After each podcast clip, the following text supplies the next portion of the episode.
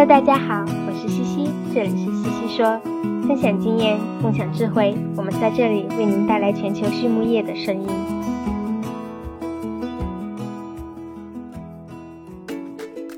感谢西西说的合作伙伴们：美国达农威公司，值得信赖的营养与健康专家；海纳川生物，微生态制剂领跑者，利用生物科技创造崭新价值；优宝生物，三和药业。让健康养殖更简单。隆昌动宝十七年专注研制天然提取添加剂，引领畜牧业节能优产。拉曼动物营养，全球顶尖的酵母和细菌微生态产品生产供应商。大地汉克三十年专注为动物提供美味与健康。脸南动宝让食品和伴侣动物不断丰富我们的生活。禾本生物专业酶制剂全球供应商，深耕生物发酵二十年。韩德全帮忙凝聚未来，凝聚更多力量，释放更多能量。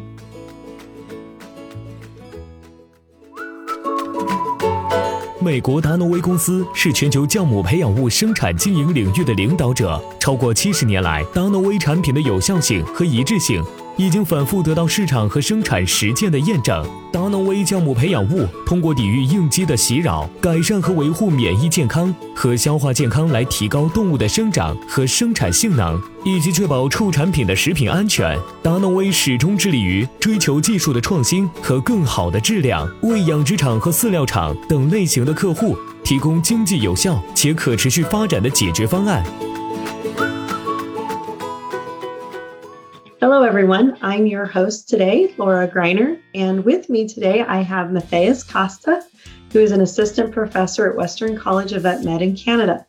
Matheus, how are you today? I'm good. Thanks for the invite, Laura. Yeah, well, we're glad to have you on SwineIt today. Matheus, for our audience, would you mind maybe giving a little bit of background about who you are and, and where you come from? Absolutely. I, I guess I'm not your regular swine vet. I definitely had zero agriculture background before joining vet school. So I, I'm Brazilian. I did vet school in Brazil. And when I joined vet school, I really wanted to work with wildlife. so the, for, the first year or so, I worked hard into going to zoos and trying to get internships and uh, I, I, realized that that was not something that you know would actually get me uh, the career I wanted, and and the livestock industry uh, is essentially uh, it was actually through an internship at University of Minnesota with Dr. Simone Oliveira back in the day.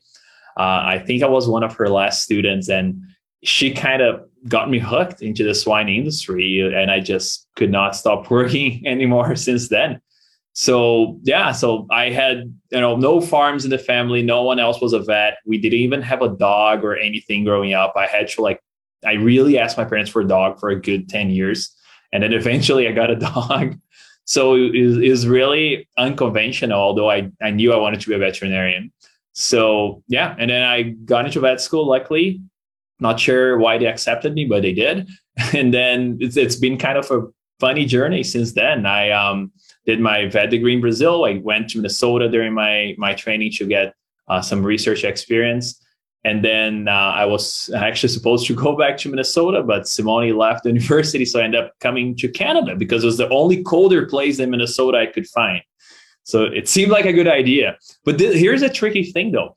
At the website, uh, here at the University, the University of Saskatchewan, they say that Saskatoon has the most hours of sunlight through the year. No one tells you though that that does not correlate with temperature. So as a naive Brazilian, I was very excited to come to a sunny place. And I realized that at minus 40 degrees outside, it's still sunny. It doesn't matter.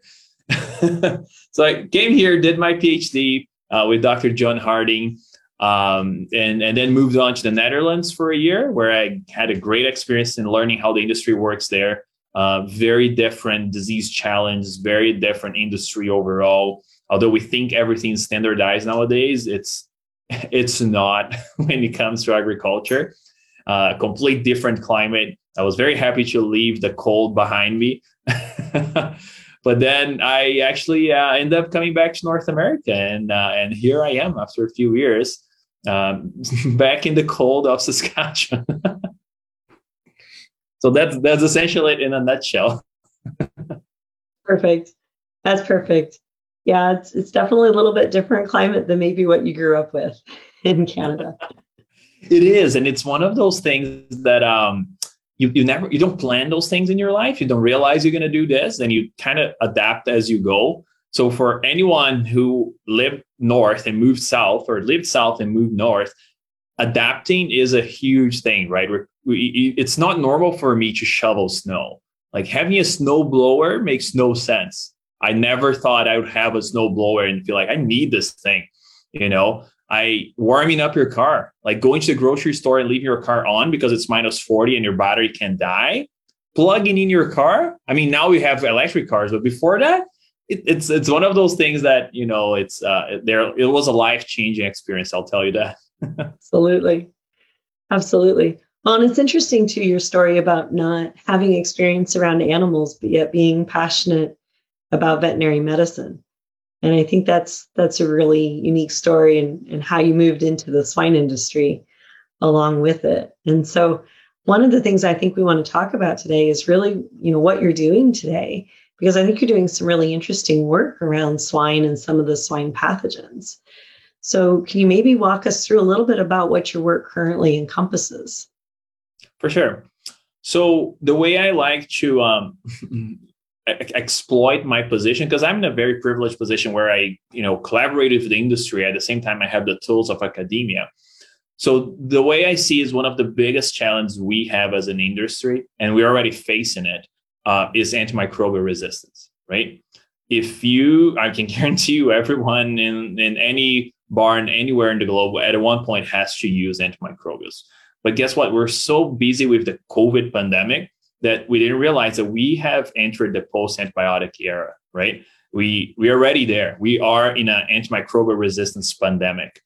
To give you an idea, there was a survey in 2013, and that's almost 10 years ago, that survey uh, it was done here in canada but the data that made us realize that approximately 70% of our antimicrobial treatments failed at the first antibiotic choice we had to use more than one drug to treat those animals isn't that alarming that 70% of your treatments fail? if this was a human you know you would be a lot of people would be dying and that would not be a fun thing to do. So when when we realized that that we were failing to treat our animals and they were not recovering it's not just a huge financial impact it's obviously a welfare issue as well. So what should we be doing differently that that's really what triggered me and what are those challenges? And one of the challenges we have or not one of the challenges but the main issue is there is a list of swine diseases that we cannot do anything other do antibiotics to treat those animals or even prevent. There's biosecurity you know there is uh, you're trying to keep it away but once you have it there there's no vaccine there's nothing else. We need to get antibiotics in the in the game. And that's what triggered me is that in our lifetime we will go to the hospital at one point and our antimicrobial treatment will fail. And it's our social responsibility you know as an industry as veterinarians as producers as researchers to prevent obviously our generation and the next generation from going through this pandemic or now we're going through it but at least having better tools to fight it.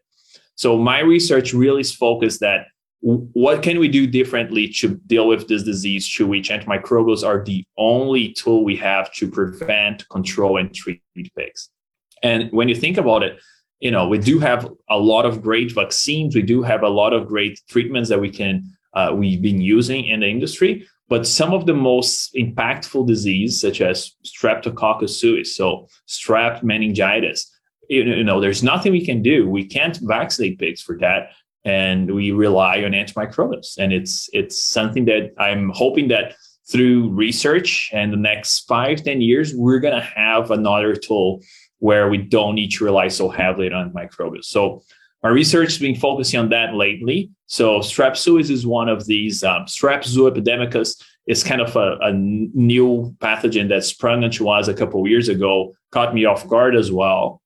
Uh, it really looks like African swine fever, and we were very scared when we started seeing the disease, and then we realized, oh, actually, strep zoo is different. this is not African swine fever, first of all, but it's still scary because of the mortality rates and how challenging it is to uh, get control the pathogen and eventually get rid of it. And then the last one that I have a particular interest in is uh, swine dysentery, so the Brachyspirus. Brachyspira hyodysenteriae, Hampsonii, uh, coli. Those are all diseases that if you ever dealt with them, you know they are annoying because they don't just go away. You're constantly dealing with them. And antibiotics is what you're using to suppress the clinical signs, right? So my research has been focusing on that, and hopefully it will, I'll be able to keep focusing on that in the future so that something um, meaningful and useful for the industry will come out of this. So, when you say you're working on that type of research now, are you working on trying to identify new antimicrobials that, that we can use, or are you trying to do some type of gene targeting, or what exactly are you doing now to explore this? Good question. So, a combination of those. I realized that just like your financial investments should be diversified, your research investments should be diversified. So we're I, I like looking at it from a as as holistic approach as possible. So from dietary interventions, right? So diarrheic disease, they often somehow the pathogens deal with the microbiota. So can we leverage that? Can we leverage that to control disease, or can we le- even leverage that as a you know kind of a vaccine booster, right? Use the microbiota to improve vaccine efficiency. So that's one thing. Uh, I also work uh, as I also investigate new antimicrobials. So um, we are, we just have one um, candidate compound that we're evaluating right now that seems to be promising. So it's it's and then obviously uh, new vaccine targets as well. So I really think that you know nowadays science is collaboration. I don't know that much to do anything alone anyway. I don't try to pretend. So, but when you collaborate with great minds, you you can do very fun stuff and you can get very interesting data. So instead of focusing on one single approach, I feel like you know no one's gonna no one thinks that in 10 years you're gonna have one single answer to your problems, right? But with the MR problem, I think we're gonna have to use a combination. It's gonna be a non-antibiotic treatment. It's going to be increasing some certain amino acids in the diet when you have you know diarrhea or is it going to be a new vaccine that we can use but you know you also need to do something else to prevent those pigs from breaking with diarrhea at, at you know at weaning so it, it's to be a combination of measures but i think we'll have enough tools that you know as you were saying like you worked in a in a antibiotic free production system we can do it, right? It's been shown that we can do it. But the question is, what do we do with those animals that need treatment? Do we need to jump the gun and use antimicrobials, or can we still use other approaches so that we mitigate that? And antimicrobials, even the ones that we, we would think they're not uh, medically important, they really become our last, or you know, our last resource or our, our last thing to try, the last thing on the list. And we have other things we can do because resistance is a problem and it's not going to go away anytime soon. One of the things that I used to spend quite a bit of time on was looking at, at organisms. I worked with um, Haemophilus influ- parainfluenza for children. And so we looked a lot at the host and the interaction with the organism, particularly because it was commensal. And and all of a sudden then would become pathogenic. And so you had mentioned strep suis or glossers or whatever people want to identify it as today as being one of those organisms. And I think about that one a lot because we talk about that happening many times at the sow farm where the piglets are getting exposed, but we don't really see it presenting itself per se until the nursery. So, what are you seeing in terms of, of your research in terms of the host and the pathogen and how they interact with one another? For sure. Great question. So yes, those pathogens are a challenge, right? Well, they're let's put it this way, as you said, they're not even pathogens, right? They're bacteria that 100% of the pigs have strep suis, right? You cannot find a pig without strep suis. One thing we've learned that I thought was surprising is that uh, is the majority of the bacteria in the eyes of pigs. And it, we were looking at something completely different, and it's kind of sprung onto us like, why is there so much strep on the eye? and you know and not just you know we always thought about as a tonsil upper respiratory tract it's also in the eye it's everywhere they get colonized when they are born and we need to understand what triggers that disease right? What triggers that horrible presentation that we see and and once they invade the host so once they break into any of the barriers they gain access to the brain. And if, when you think about it from as an immunologist when you think about it from an immunological perspective gaining access to the brain is quite a feature. Not everything can do it right? It's a challenge. So the host pathogen interactions i think we always been looking at it from a simplistic perspective. There is no such thing as host pathogen interactions. There is a third member there. So it's always a host microbiota pathogen interaction. There is a, a lot of things playing uh, in this field all the time. And we've been neglecting probably one of the major players. The, and it's challenging though, because we're literally we're just scratching the surface with microbiome research. We even the tools we have, and I, I I'm sorry to break the news for people who are not uh, looking into how we generate the data, every time we generate microbiota data, it's biased. There is no way we can do it so far that it's completely unbiased and show us the real picture. Uh, good data relies on a lot of controls and it's very expensive. So, what we think we understand about the microbiota is still a bit, you know, not wrong, but it's still a bit biased. It's not exactly what it is. And also, 90% of the research done only looks at what we should be calling the bacteriome. We're not looking at the virome. We're not looking at the fungal, right? It's and it's it's sure 90% of the microbiota is bacteria, but that 10% plays a role and plays a very important role actually. So when we think about host microbiota interaction, it really is one of the biggest challenges, but also one of the biggest opportunities to deal with this commensals, right? Because once we realize we can actually prevent this uh, commensals from turning to pathogens by suppressing a specific pathway or suppressing some kind of trigger, that will be life changing, not just for the pigs and for human uh, medicine as well. So I'm going to give you an example of how we're trying to understand that better. Brachyspira is probably one of the most fascinating pathogens I've ever had the pleasure to learn about. I'll tell you why. So Brachyspira, when we say Brachyspira, people immediately probably think about Brachyspira hyodysenteriae, right? Swine dysentery. There's Brachyspira pilosicoli and some other Brachyspira. Uh, pilosicoli is unique, and pilosicoli is unique because it actually touches this the host. So pilosicoli will go on to attach to the host and cause disease. And Pilosicoli is also zoonotic. So let's put Pilosicoli away for a bit and go back to hyodysenteriae because that's the one important for swine. That's the most um, aggressive and scary disease, right? Swine dysentery. Brachyspira hyodysenteriae does not touch the pig. It will swim very closely to it. It will, you know, it goes into the colon. Uh, it go breaks the mucus barrier of the colon, but it never actually touches or invades the pig all that damage, and I don't know if you ever had opportunity to see the colon of a, a pig with swine in the dysentery.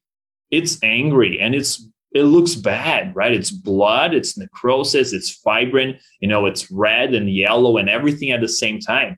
So all that damage is likely driven by the microbiota. Brachyspira is not really the one, you know, it may trigger some of the damage, but what we're learning is that there is more to that equation because we've been thought to think about uh, there's such a thing in, in infectious disease called Koch's postulate, right? Koch's postulate was actually postulated uh, decades ago. And the idea is that you have one pathogen, one disease. If you put this pathogen into a host, it's susceptible, it will cause disease, and you should be able to recover this pathogen. We're learning that things are not that simple, right? With the microbiota, and as we progress uh, as science progresses, we're learning that disease such as swine dysentery, it's not just having the pathogen because 100% of the pigs have brachyspira. So brachyspira, not brachyspira hyodysenteriae. so that's very important to make it clear. But 100% of the pigs, every time we look at colon samples and we sequence it, we find brachyspira. So finding brachyspira hyodysenteriae though does not also means you have disease. We have tested multiple pigs. They are positive by culture, so we can grow Brachyspira hyodysenteriae. They don't have swine in the dysentery. And they never been exposed before. So it's not like they have immunity to it. So there is more than what we think there is when it comes to infectious disease. And Brachyspira is a good model because we understand enough about it, and the intestine is is somewhat uh, it's, it's pretty different from the lungs and the tonsils from the perspective that there's a lot of bacteria in there. So the microbiome is very is a very large population of cells. So it's kind of a good model to understand that when I say, you know, disease is not just pathogen, bacteria, sorry, pathogen, the host, and the environment. It's pathogen, the host, the microbiota, and the environment. And what we're learning now with Brachyspira is exactly that. There is, seems to be a specific microbiome type or specific players there that without them, Brachyspira doesn't do much. You know, you can have pigs will have transient diarrhea, loose stools, but not bloody diarrhea that you know we're uh, we're used to seeing on a full blown outbreak. So, and that's what I mean. Like there is uh, there's so many different approaches we have to take to develop these alternatives, and you know, microbiota modulation is one of those. The problem is is the science there yet to the point that we can deliver a product? So Probably not. It will take us a few more years until we understand things well enough to, buy, to be able to deliver such a product, but we're definitely on track for that. So, you know, Brachyspira is a good example for that.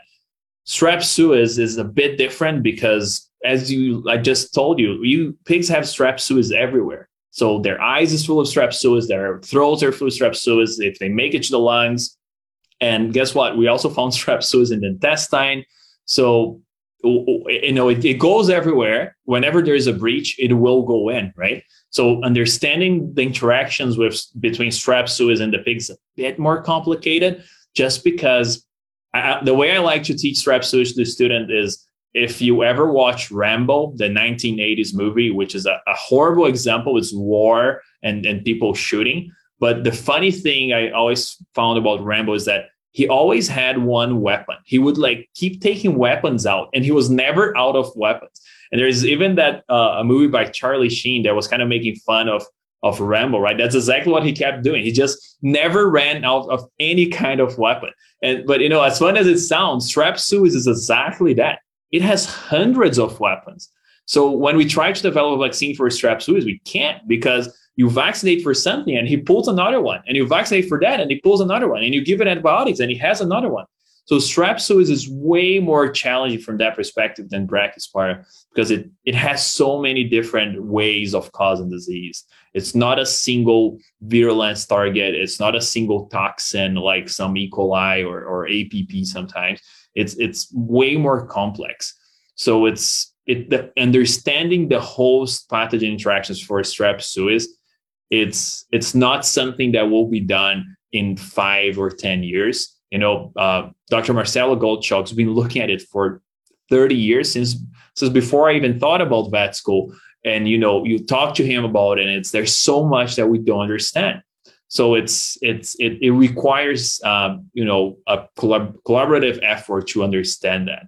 And you know, unfortunately, strep suis is not COVID that we're going to have a huge dump of money and human resources into investigating that. So we tend to move a little bit slower than than COVID moved forward. But I think we'll eventually get there for strep suis and brachyspira and, and those other diseases. It's just going to take a little longer.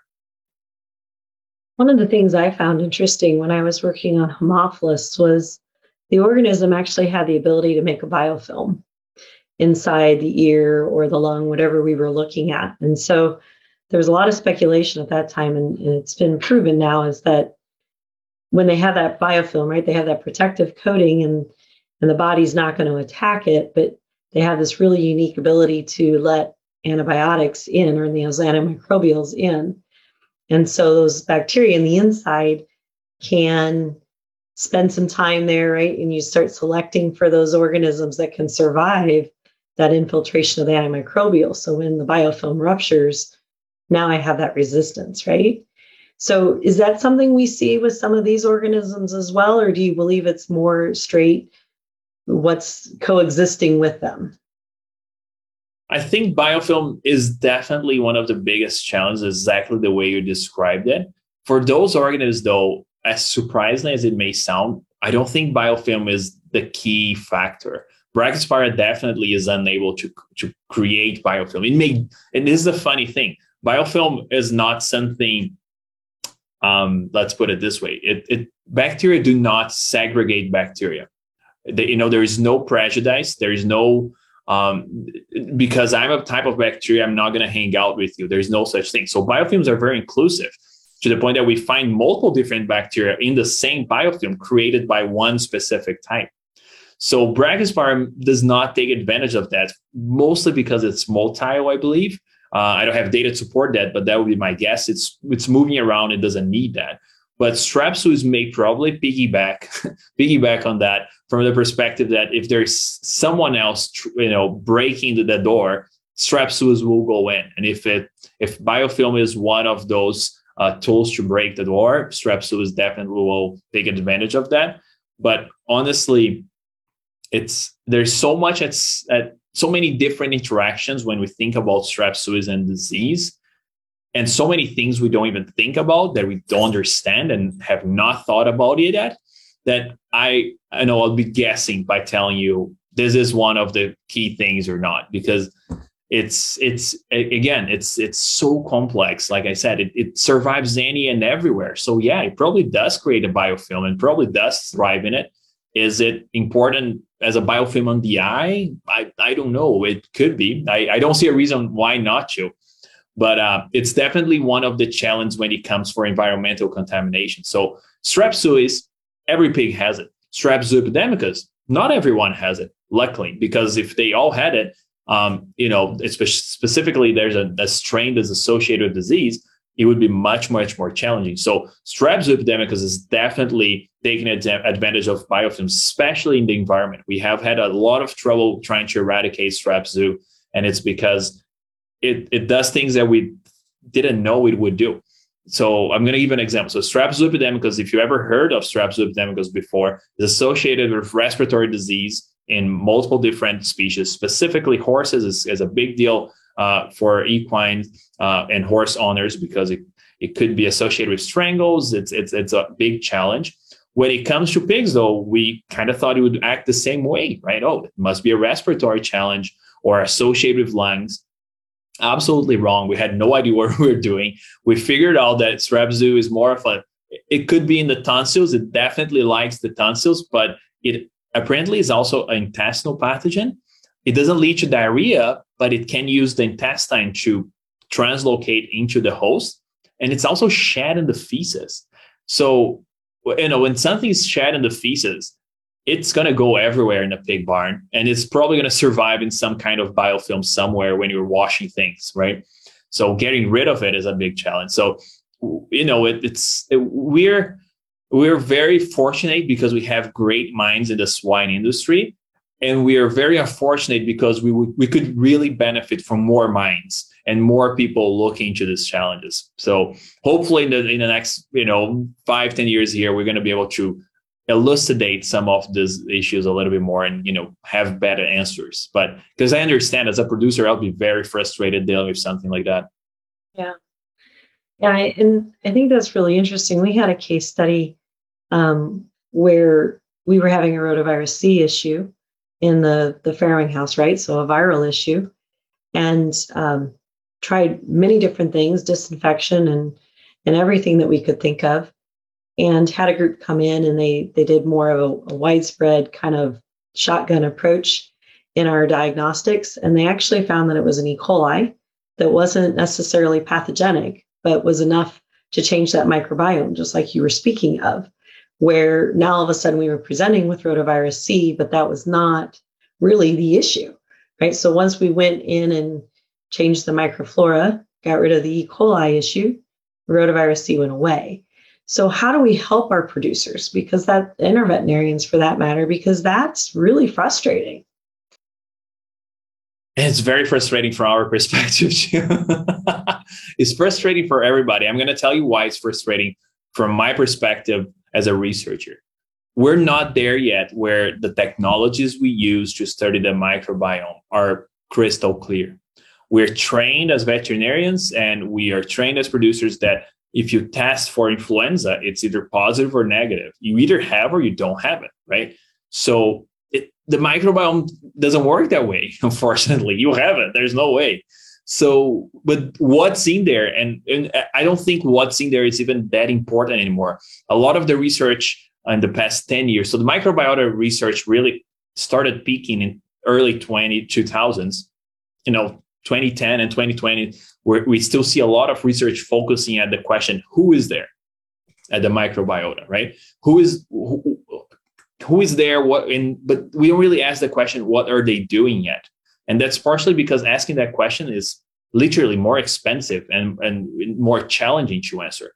But I do believe that to help veterinarians and producers, we need to kind of stop thinking that it's important, you know, who is the bacteria, what, you know, it doesn't really matter if you have E. coli or whatever it is. There's so many bacteria. Like you have 10 to the 14th things in there. You have so many things. Naming them all is useless. What's important is what are they doing there? So, um, you know, we are starting to understand the importance of that. And there is a bit of a mindset change from the perspective of, you know, you can have Brachyspira hyodysenteriae without disease. That's okay. Uh, it's important to know what is it doing there because if there is, for example, and I'm going to give you a, an actual example that seemed to be proving itself um, with Brachyspira is that there are specific uh, types of bacteria, or there's there are specific uh, metabolites that are important for Brachyspira disease. So it doesn't matter who's generating that those metabolites in the microbiota. If we stop them from doing that, Brachyspira won't cause the full-blown swine dysentery. So it, it's frustrating from a veterinarian and, and, and, a producer perspective because we don't have the tools to tell you, hey, it looks like we need to reduce the amount of fructose or inc- increase, uh, I know, like, I don't, I'm not a nutritionist, but in, increase the amount of, uh, I know, detergent, uh, neutral detergent fiber, whatever it is, and it will change the bacteria. But we will get there. We're starting to move towards that where it doesn't matter who you have. It, what it matters is what are they doing. And if we remove a piece from the puzzle and they stop doing that, and that helps you, for example, control the amount of this E. coli, and that's enough, right? So in the I, I, that's where I see that we're gonna be in the next five to ten years. We're gonna stop caring so much about getting a positive or negative result. Uh, obviously, some pathogens will still need it. Don't don't don't tell don't start telling people that oh it doesn't matter anymore. I'm a nucleus and I have all these pathogens. No, doesn't work that way.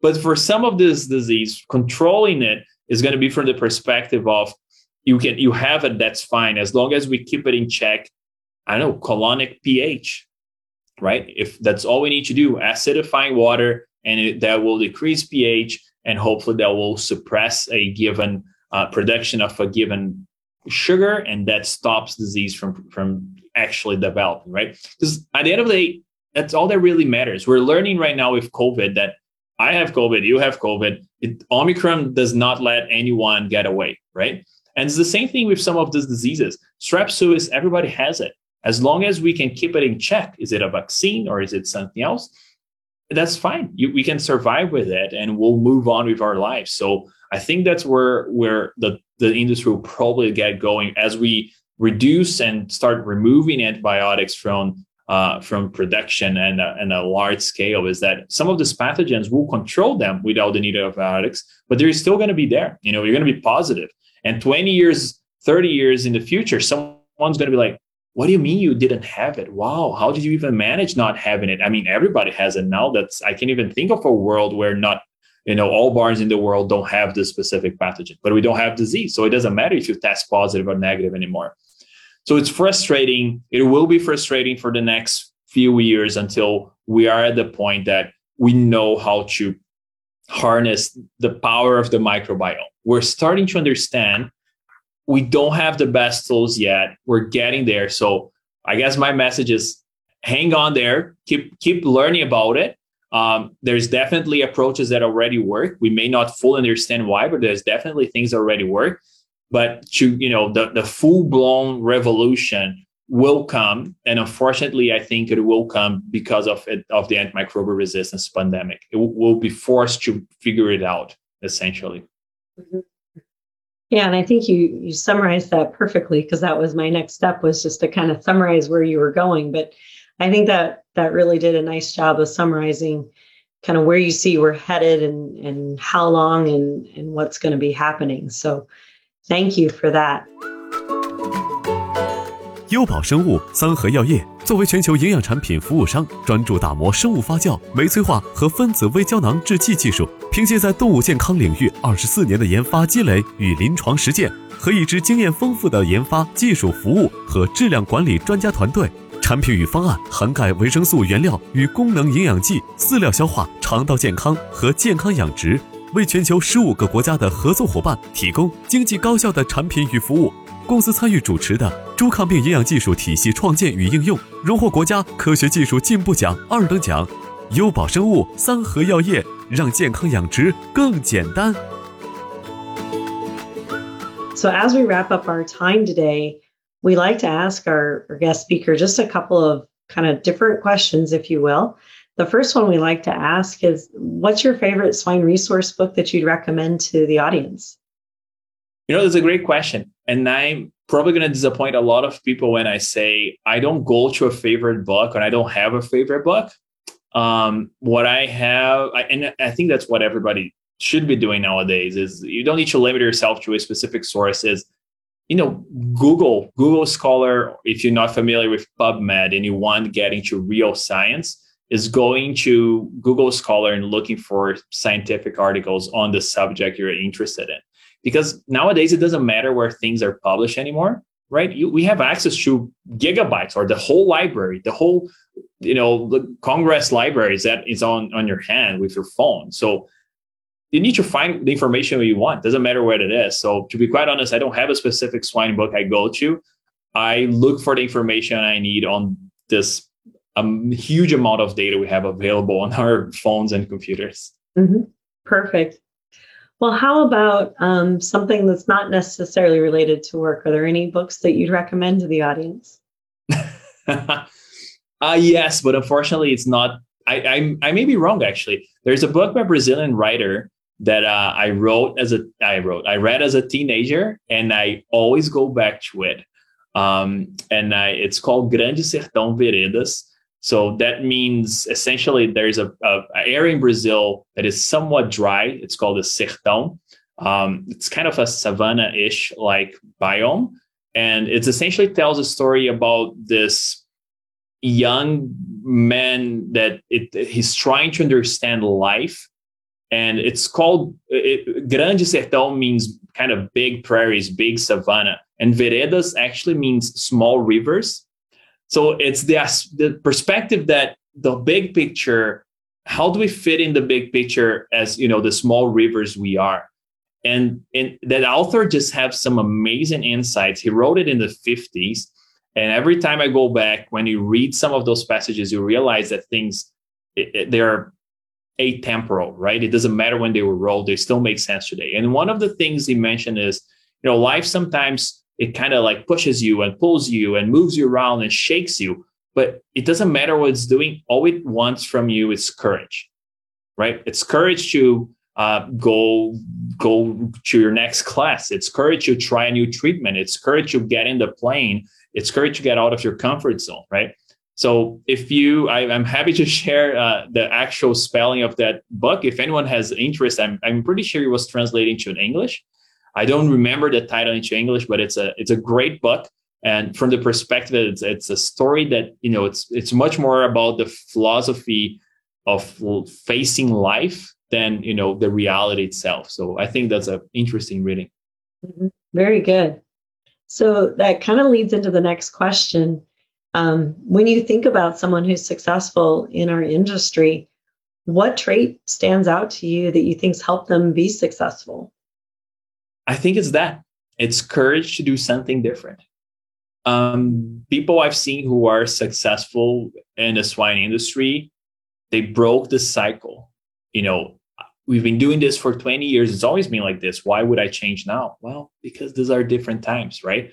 So people who are successful decided to do things differently, decided not to do the take the the low hanging fruit and just do that. They decided to take a chance, you know be brave and if you fail you fail it's part of life so i think that that is what i people i look up to that's what they all had in common it's it's courage Perfect. Well, wonderful, Matheus. We thank you for your time today. Um, for our audience, again, this is Dr. Matheus Costa. Um, again, we want to thank you. No, thank you so much. I appreciate the opportunity of having this chat. I was, I mean, looking forward to it after seeing so many episodes with great people and you know mm-hmm. great thoughts being shared. I was like, well, I'm, I'm, uh, I'm humbled to be invited to this. So thank you so much. It's been exciting. It's been a pleasure. Take care. Thank you. You too.